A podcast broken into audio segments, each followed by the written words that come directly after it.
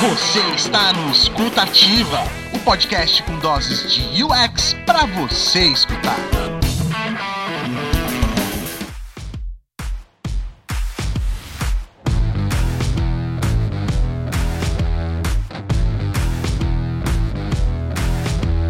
Como recrutar participantes para fazer uma entrevista ou então um teste de usabilidade?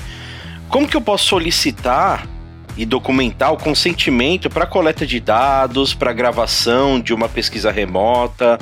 É isso que a gente vai conversar aqui no episódio número 4 do Escutativa, que é o podcast da Mergo para você aprender mais sobre o UX. Aliás, a Mergo tem a missão de ajudar os profissionais a aprender mais sobre o UX, não só nesse podcast. A gente também está lá no Medium com o UX Blog, tem uma porção de artigos legais aí para vocês lerem. O nosso canal do YouTube que tem uma porção de conteúdos para assistir, vídeos de palestras dos nossos eventos, por exemplo como também nos nossos cursos, né? A Mergo é uma escola especializada em cursos e treinamentos na área de UX, inclusive cursos online para você fazer aí durante a quarentena. Então, quer conhecer um pouquinho mais do nosso trabalho? Segue a gente lá no Instagram, procura por @mergux e acompanha para conhecer um pouquinho aí mais do nosso trabalho. Nessa primeira temporada do podcast, você está aprendendo sobre pesquisa remota. Nos episódios passados eu falei aí sobre as dimensões de pesquisa, falei sobre o porquê você não deve fazer pesquisa com UXs, falei sobre a diferença das pesquisas moderadas e automatizadas e também como devemos fazer moderação em pesquisa remota. E hoje você vai me ouvir falar sobre uma das questões mais decisivas para que o seu estudo dê certo, para que a sua pesquisa tenha sucesso que é o recrutamento. Então fica ligado aí, eu sou o Edu Agni, estou aqui mais uma vez para conversar sobre pesquisa remota com você. Vamos nessa comigo?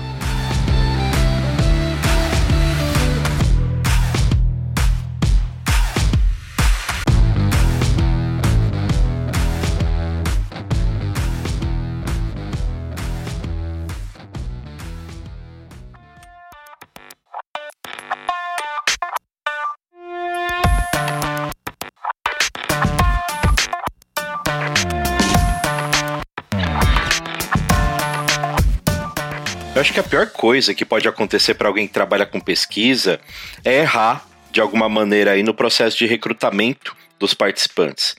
Porque isso inevitavelmente pode estragar sua pesquisa, pode fazer com que você converse, pesquise ali com uma porção de pessoas que não se encaixam no perfil do público ou na segmentação de público que foi definida para o seu projeto e isso pode direcionar de uma maneira equivocada as informações que você está coletando para o projeto.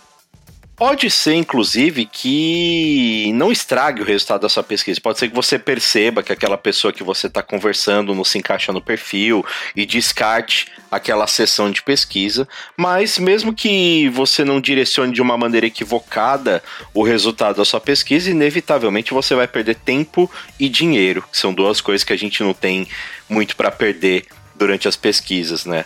Então, definir bem quem é seu público, definir bem as variáveis de segmentação é essencial para a gente não errar nesse processo de recrutamento. Por isso, uma das coisas que você precisa ter bastante atenção durante o processo inicial da sua pesquisa, durante o planejamento, é na identificação dos grupos de usuário. Ou seja, aquele mapeamento de que tipo de pessoas você vai ter que conversar para realizar o seu projeto de pesquisa, né? Essa definição, essa identificação dos públicos pode vir de diferentes lugares, né? Pode vir do direcionamento do próprio modelo de negócio, quem a empresa visa atender ali com seu modelo de negócio, qual é o nicho de mercado que se pretende atender. Pode vir a partir ali de um, uma pesquisa de benchmark, né, que vai trazer ali um pouco para você como os possíveis concorrentes vêm funcionando, quem eles vêm atendendo. Pode vir a partir de desk research, que são aquelas pesquisas em dados secundários, né, que podem te contextualizar ali sobre uh, o problema que você quer resolver, que você quer entender, e isso vai te ajudar a mapear quem são as pessoas que passam por esse problema, por esse desafio, Algumas sessões de pesquisas exploratórias podem ajudar a gente a conversar com alguns usuários, identificar aqueles que fazem parte ou não do nosso público. E depois usar todas essas informações que você já tem, que você levantou, para fazer ali talvez alguma modelagem de usuário, a criação de algumas protopersonas que ajudem você a, a identificar de uma maneira mais consistente ali os diferentes segmentos de público que você precisa conversar para esse projeto. E uma vez que você identificou os possíveis grupos de usuários, né, os diferentes segmentos de público que você tem aí para conversar, é interessante que a gente faça uma definição de quais são as variáveis de segmentação. O que, que, são essas variáveis? São um conjunto de características que a gente vai identificar em cada segmento de público para garantir que as pessoas com quem a gente converse façam parte desse mesmo segmento. Essas variáveis de segmentação, elas podem ser dados demográficos, como por exemplo, faixa etária, ou então status de relacionamento. Podem ser dados geográficos, né? Regiões ali onde a pessoa mora, país, estado, cidade, bairro. Podem ser dados comportamentais, né? Coisas que a pessoa faz ou não. Ah, a pessoa gosta de ir no mercado a cada 15 dias, né? Ou então dados atitudinais, né, que envolve ali declarações dessas pessoas. Como a pessoa dizer, por exemplo, que espera conseguir um futuro melhor para os filhos. Então, para a gente entender um pouquinho melhor o que seriam essas variáveis de segmentação, vamos supor que eu esteja fazendo um projeto de pesquisa para pessoas que prestam concurso público. Dentro disso, eu posso identificar vários grupos de usuários, né, vários segmentos de público ali para que eu possa é, trabalhar a minha pesquisa. Posso pensar em pessoas que já prestaram concurso várias vezes e nunca passaram. Posso pensar em pessoas que já prestaram muitos concursos e passaram. Posso pensar em pessoas que nunca prestaram concurso público e vão prestar pela primeira vez. Então eu posso identificar ali diferentes grupos. Dentro de cada um desses segmentos que eu identificar, eu posso definir uma lista de variáveis de segmentação que vão me garantir que as pessoas que eu recrutar dentro de cada segmento fazem parte realmente desse mesmo grupo, ou seja, tem ali um, um padrão de comportamento e de características comuns. Por exemplo, vou determinar aqui que um segmento que eu vou recrutar de pessoas para essa minha pesquisa sobre concurso público são pessoas de 25 a 40 anos, que moram na cidade de São Paulo, que possuem ensino superior, que já prestaram concurso público mais de uma vez, que nunca passaram num concurso público, que têm dificuldades para organizar os seus estudos, que não estudam por mídias digitais e que buscam estabilidade financeira. Então, se eu recrutar pessoas que têm todas essas características, mesmo que elas sejam pessoas diferentes, com vidas completamente diferentes, isso vai me garantir que elas fazem parte de um mesmo grupo de usuários, de um mesmo segmento, que elas têm padrões comportamentais comuns. Normalmente, quando pessoas compartilham entre si ali em média oito variáveis de segmentação, eu já posso considerar que essas pessoas fazem parte de um mesmo grupo de usuários, de um mesmo segmento. Isso vai me permitir, inclusive, fazer futuramente o download da pesquisa desse segmento para a criação de uma persona ou de um mapa de empatia. Detalhar também essas variáveis de segmentação que vão me ajudar a classificar os usuários vai me ajudar a montar o nosso screener de pesquisa, que é aquele questionário que vai ajudar a gente a fazer a triagem desses participantes, ou seja, de pegar toda aquela massa de pessoas e filtrar para ter certeza que aquelas que eu selecionei estão dentro do perfil esperado, né?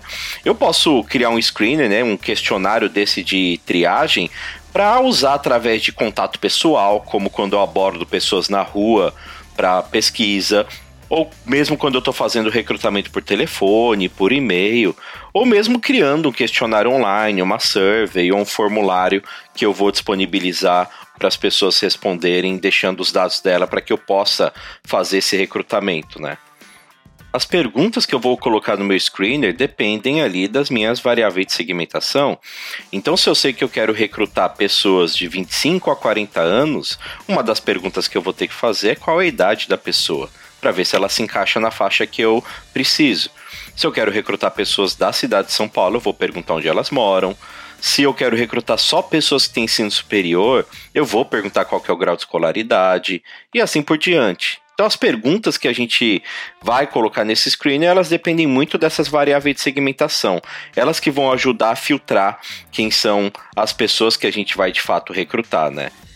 Inevitavelmente para fazer recrutamento você precisa de um screener, você precisa de um questionário de triagem, porque você precisa garantir que os participantes, que essas pessoas que você está chamando estão dentro do perfil esperado, né? Até para não distorcer o resultado da sua pesquisa com perfis diferentes do que foi imaginado como público-alvo.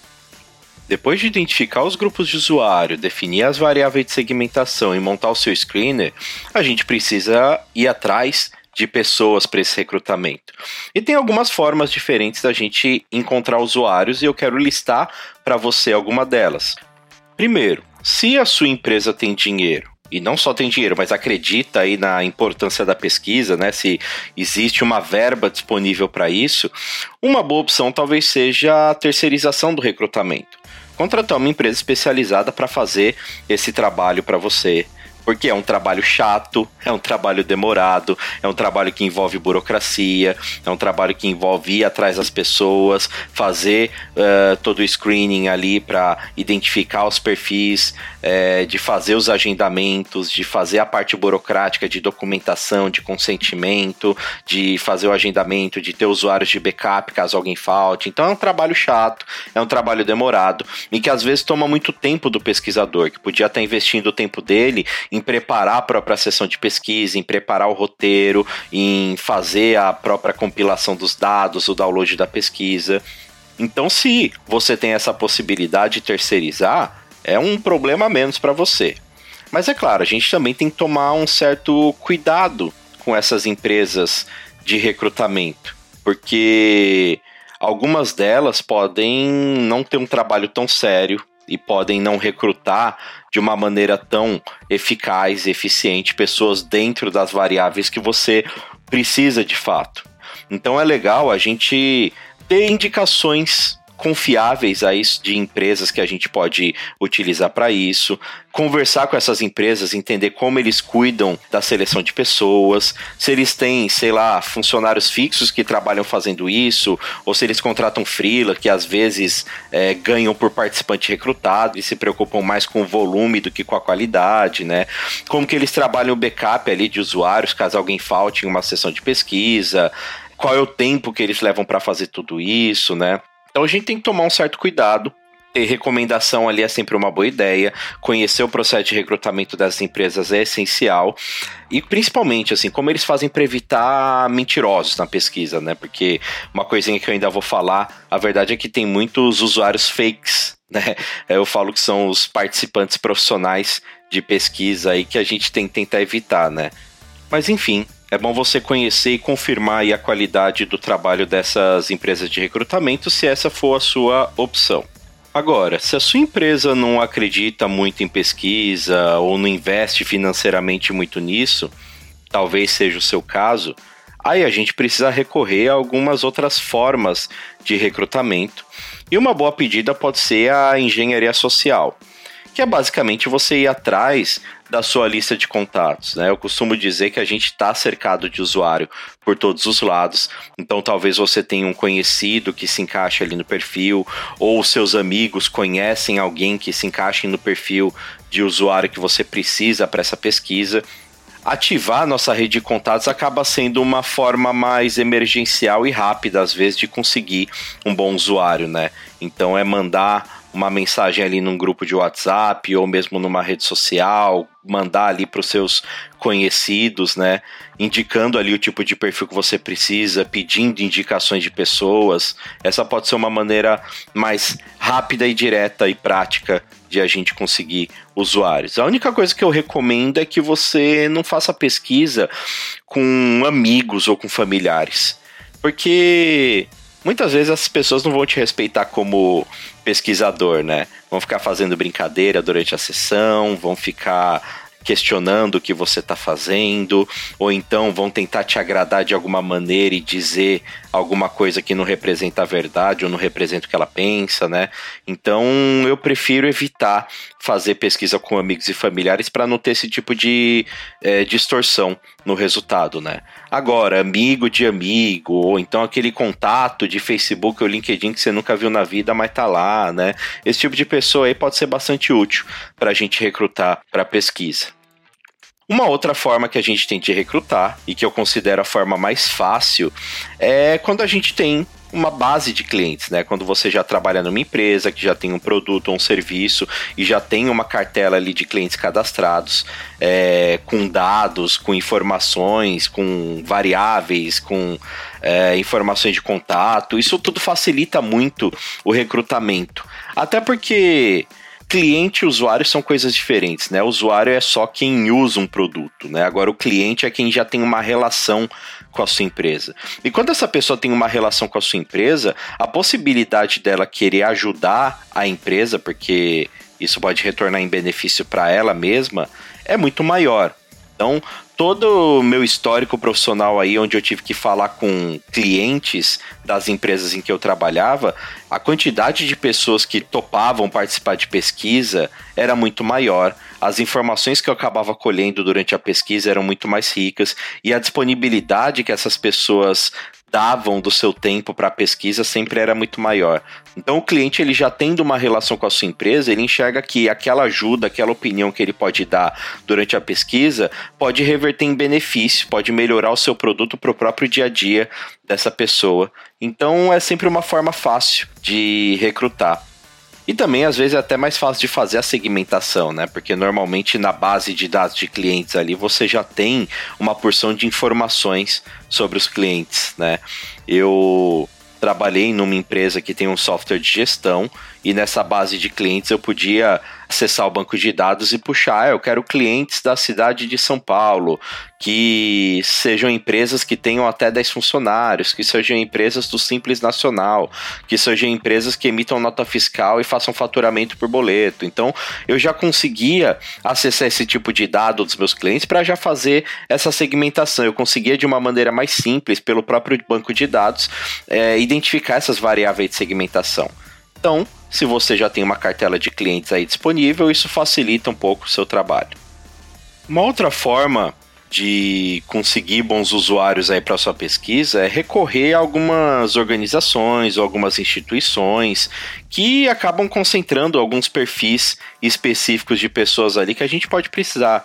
Então, ah, eu preciso fazer uma pesquisa com estudantes, eu vou até algumas instituições de ensino ah, eu preciso fazer é, uma pesquisa com caminhoneiros, ou preciso fazer uma pesquisa com metalúrgicos ou com algum outro segmento profissional, eu posso procurar um sindicato ou uma associação profissional. Então isso também pode facilitar o trabalho de encontrar é, perfis específicos ali de pesquisa. Uma outra forma comum de se utilizar também são os anúncios, né? Claro que em outras épocas as pessoas faziam anúncio em revista ou jornal recrutando pessoas para pesquisa, mas não é desse tipo de anúncio que eu estou falando. A gente pode se utilizar hoje de redes sociais para divulgar as nossas pesquisas, logicamente, só que é, o alcance dessa publicação sempre vai estar condicionado à nossa própria rede, né? Mas a maioria das redes sociais hoje permitem a gente promover uma publicação, ou seja, patrocinar ela, pagar uma, um valor em dinheiro para que ela tenha um alcance muito maior. Então posso fazer um post na minha página do Facebook recrutando pessoas para uma pesquisa e posso impulsionar esse post para que ele tenha um alcance ali com milhares de pessoas e isso vai permitir que eu consiga recrutar num espaço de tempo muito menor pessoas que eu consiga candidatos ali para pesquisa de uma maneira muito mais rápida, né? Então, recorrer a anúncios também pode ser uma forma mais rápida de se obter ali o número de participantes que você precisa. E uma última forma que funciona, na verdade, tanto no presencial quanto no online também, é aquele tipo de pesquisa de guerrilha. Aquela pesquisa que você aborda pessoas, né? Então eu posso, por exemplo, no presencial, ir em locais públicos, ir num shopping, numa biblioteca, ir num parque e abordar pessoas que talvez tenham ali um perfil que eu preciso para realizar a pesquisa, né? Eu posso abordar as pessoas, fazer o meu screening ali, o meu, a minha triagem, para que eu possa então identificar se elas se encaixam no perfil que eu preciso e seguir com a minha pesquisa, né? Então a guerrilha é um processo de você às vezes garimpar participantes aí é, em massa.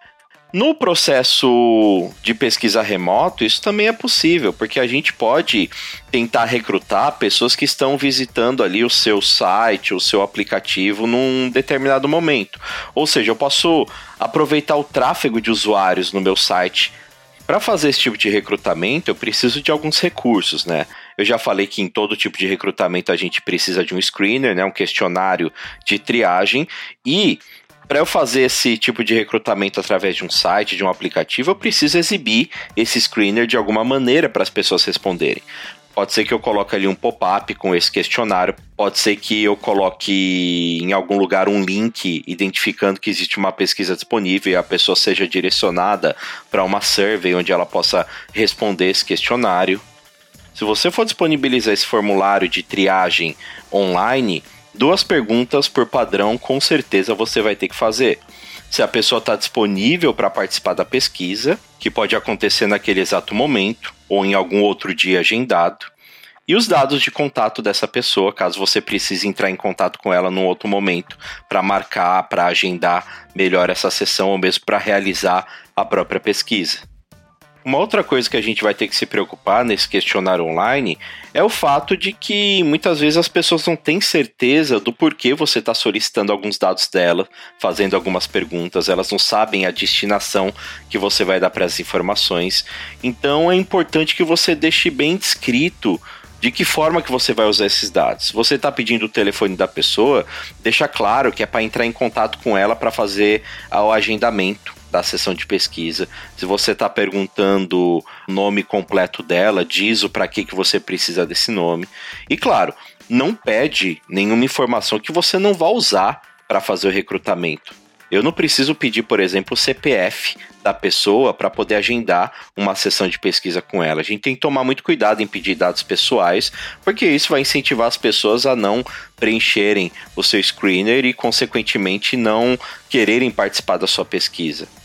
E outra coisa importante é que depois que as pessoas respondam esse formulário, esse questionário, que elas tenham uma mensagem de confirmação indicando quanto tempo você vai demorar para fazer contato, ou se a pesquisa for realizada naquele momento, que ela já vai ser direcionada para a pesquisa ou que em alguns instantes alguém vai ligar para ela. Então essa mensagem de confirmação indicando o que vai acontecer a seguir é muito importante. Se eu fizer um desses questionários de triagem numa survey, eu posso não só disponibilizar no meu site, como disponibilizar por vários outros meios, enviar por e-mail, é, distribuir nas redes sociais e conseguir ali muito mais pessoas preenchendo o meu questionário para que eu possa fazer esse tipo de recrutamento.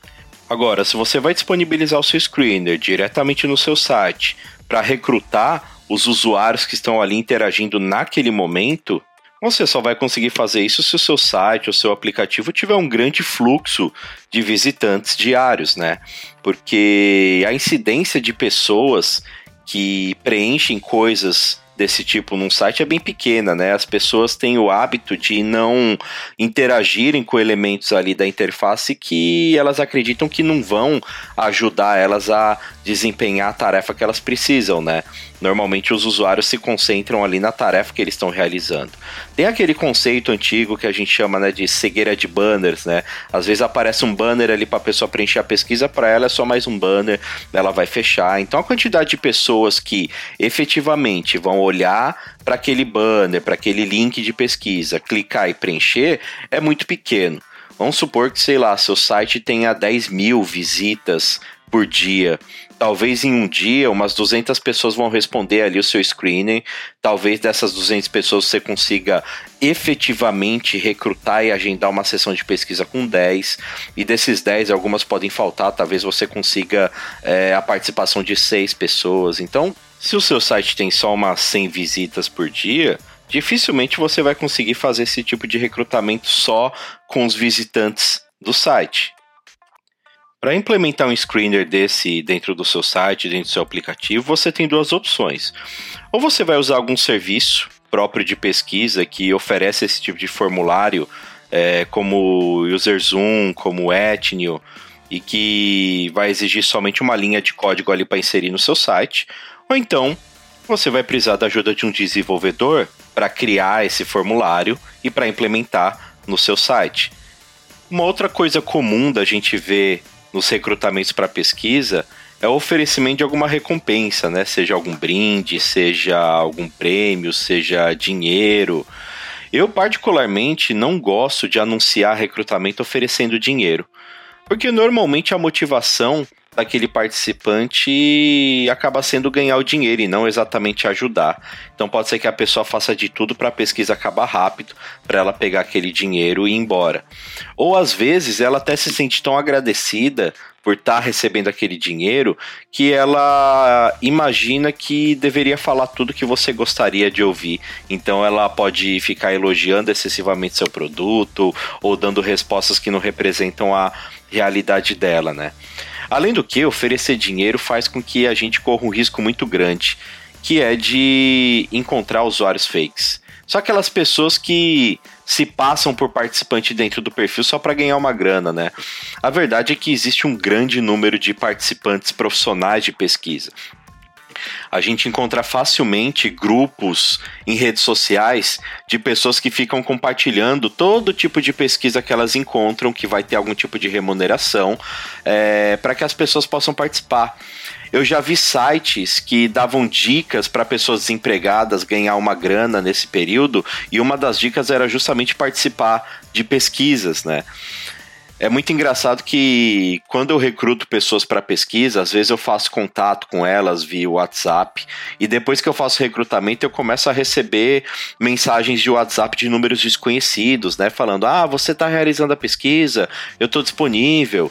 E aí eu faço aquele é, screening básico com a pessoa, faço uma meia dúzia de perguntas e vejo que a pessoa não se encaixa no perfil. Mas eu vejo o esforço dela em tentar se encaixar, em dizer que pode fazer. Ah, minha pesquisa é para sobre corrida. Ah, eu posso participar. Ah, então, mas é para corredores profissionais. Ah, eu já corri profissionalmente, já disputei maratona. Mas você vive de corrida? Não, mas eu já fiz isso, né? Então, as pessoas elas sempre tentam driblar ali o seu screening de alguma maneira para participar. É uma coisa que acontece com muita frequência, esses usuários fakes e o que a gente pode fazer para evitar eles, na verdade, é não oferecer dinheiro. Acho que essa é a primeira dica, né? Não oferecer dinheiro na pesquisa. Tem outras formas de a gente recompensar o participante, talvez oferecendo brindes ou vale compras ou algum alguma outra coisa que a pessoa possa receber na hora. Se você puder não oferecer nada na hora do recrutamento, e só entregar alguma coisa para o participante depois que ele realizou a sessão de pesquisa como um agradecimento, ótimo. É claro que isso reduz bastante as chances de a gente conseguir participantes. Sempre tem participantes que topam fazer as coisas voluntariamente sem receber nada, né? Mas é um número menor. Às vezes a gente acaba tendo que oferecer alguma coisa. Uma outra coisa que vai ajudar a gente a evitar esses usuários fakes é um bom screener ali com perguntas que possam driblar esse tipo de pessoa. Se você coloca ali perguntas fechadas com duas opções, é mais fácil da pessoa preencher e acertar. Então a gente pode colocar perguntas fechadas, mas com múltiplas opções de escolha, que vai dificultar essas pessoas acertarem ali o critério que a gente está usando no recrutamento. Uma outra opção boa também é a gente colocar nesse screener algumas perguntas abertas, né? Porque aí a pessoa ela vai ter que pensar, vai ter que refletir para responder, e se ela não fizer parte do público que a gente precisa, com certeza ela vai sofrer mais ali para responder e a gente vai conseguir perceber isso, né? Então, um bom screener screener sempre vai ajudar a evitar esse tipo de participante profissional. Uma outra coisa que a gente tem que se preocupar bastante quando a gente faz recrutamento e aplicação de pesquisa é sobre o consentimento do participante com relação à coleta de dados dele. Bom, primeiramente eu quero deixar claro para você que eu não sou advogado eu não entendo de todas as leis de privacidade que existem, mas eu quero compartilhar algumas coisas da minha experiência. A gente sabe que existem leis que proíbem a coleta de dados sem consentimento. Às vezes a gente vê em alguma reportagem que uma investigação policial descartou a gravação de uma ligação porque não houve autorização da justiça para esse grampo e nem consentimento de uma das partes. Então, mesmo não sendo advogado, eu sei que existem leis e que eu tenho que tomar cuidado com isso. É bom a gente se precaver de algumas maneiras. Então, a gente solicita algum tipo de declaração de consentimento das pessoas toda vez que a gente coletar alguma informação dela ou mesmo realizar uma gravação de uma conversa ou de uma ação, de um comportamento desse participante. E a gente faz isso não só por questões legais. Dependendo do tipo de informação que você está solicitando ou do tipo de pergunta que você está fazendo durante uma pesquisa, o próprio participante pode ficar inibido de te dar respostas quando ele não sabe exatamente para que, que vai ser usada aquela informação. Então, quando você documenta de uma maneira mais formal esse consentimento, você especifica regras, você diz ali para o participante de que forma que você vai usar o dado dele e o que que você não vai fazer com essas informações. Por exemplo, não vai divulgar ou não vai usar para nenhuma finalidade de publicidade. Quando você está fazendo um screener, seja numa survey ou através de um formulário no seu site, você pode colocar ali uma política de privacidade, indicando como esses dados vão ser usados e pedindo para o participante assinalar de que ele tem ciência desses termos. Agora, se o que você está fazendo é gravando uma sessão de pesquisa, seja a voz do participante, seja tirando fotos ou seja mesmo em vídeo, aí a gente precisa de uma declaração de consentimento sobre isso. E essa declaração pode ser feita inclusive na própria gravação. Antes de iniciar a pesquisa, você pode explicar para o participante que você pretende gravar, pergunta se ele dá permissão, e quando você inicia a gravação, você faz a declaração de que a sessão está sendo gravada, que esses dados não vão ser divulgados, nem usados para finalidade de publicidade, que só vão ser usados para fins de pesquisa, que não vão ser divulgados. Normalmente a declaração durante a gravação já é mais que suficiente para o tipo de pesquisa de produto que normalmente a gente faz. Mas se você pretende coletar nessa pesquisa algumas informações mais delicadas, por exemplo, informações médicas ou informações financeiras. Aí eu já aconselho tanto por questões ali de segurança legal, quanto para que o próprio participante se sinta à vontade em compartilhar essas informações com você, aí eu já indico mesmo um termo de consentimento, um documento ali onde a pessoa possa especificar essas declarações, onde ela possa assinar Normalmente, quando a gente faz pesquisa presencial, a gente leva esse documento impresso, a pessoa lê, assina, põe o nome, a data, o documento. Quando a gente faz uma pesquisa remota, a gente pode utilizar um documento desse em algum desses serviços, como DocSign ou ClickSign, que permitem que seja realizada ali a assinatura digital, né? Isso deve ser suficiente ali tanto para garantir a tranquilidade do participante, como evitar qualquer problema legal com relação a esses dados. Uma outra preocupação que você tem que ter é que nem todo mundo que pode ser participante de uma pesquisa é legalmente capaz de fornecer esse consentimento, né? Se você vai realizar uma pesquisa com uma criança, ela não pode dar o consentimento dela. A gente precisa que os pais ou responsáveis façam isso. Que é o mesmo caso de pessoas com algum tipo de deficiência mental ou cognitiva e mesmo que o participante seja legalmente capaz de fornecer o consentimento, é, tem um ponto de atenção com alguns perfis. Por exemplo, pessoas que têm algum tipo de distúrbio psicológico ou algum tipo de estresse considerável, como ter perdido um parente próximo ou sofrido um acidente, né? Essas pessoas, mesmo que elas sejam legalmente capazes, elas podem estar passando por um momento em que o consentimento pode ser considerado inválido, né? Então, dependendo do caso, às vezes é melhor a gente recorrer à boa e velha anotação e deixar a gravação de lado para evitar qualquer dor de cabeça. Mas se você está consciente e certo da necessidade dessa gravação, eu acho que a principal recomendação que eu posso te dar com relação a esse termo de consentimento, essa declaração de consentimento, é que você sempre use com o participante a linguagem mais simples possível, que não tenha nenhum termo jurídico, nenhum termo burocrático, nenhuma linguagem excessivamente formal que pode dificultar o entendimento ali do participante sobre esse consentimento.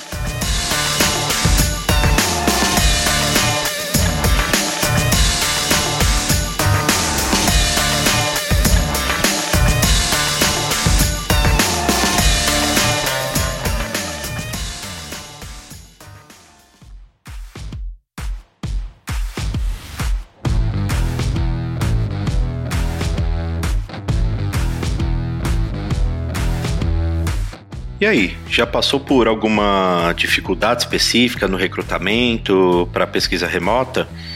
Como você costuma fazer o seu screener de recrutamento? E sobre o termo de consentimento, você tem alguma dúvida ou alguma dica valiosa para passar para gente? Quer contribuir com escutativa, compartilhar alguma experiência comigo, ou então trazer uma dúvida? Segue a Mergo lá no Instagram, procura por arroba MergoUX, manda uma mensagem, assim a gente vai mantendo não só a escuta, como toda essa conversa ativa. Então é isso, um abraço para você e até a próxima. Fui!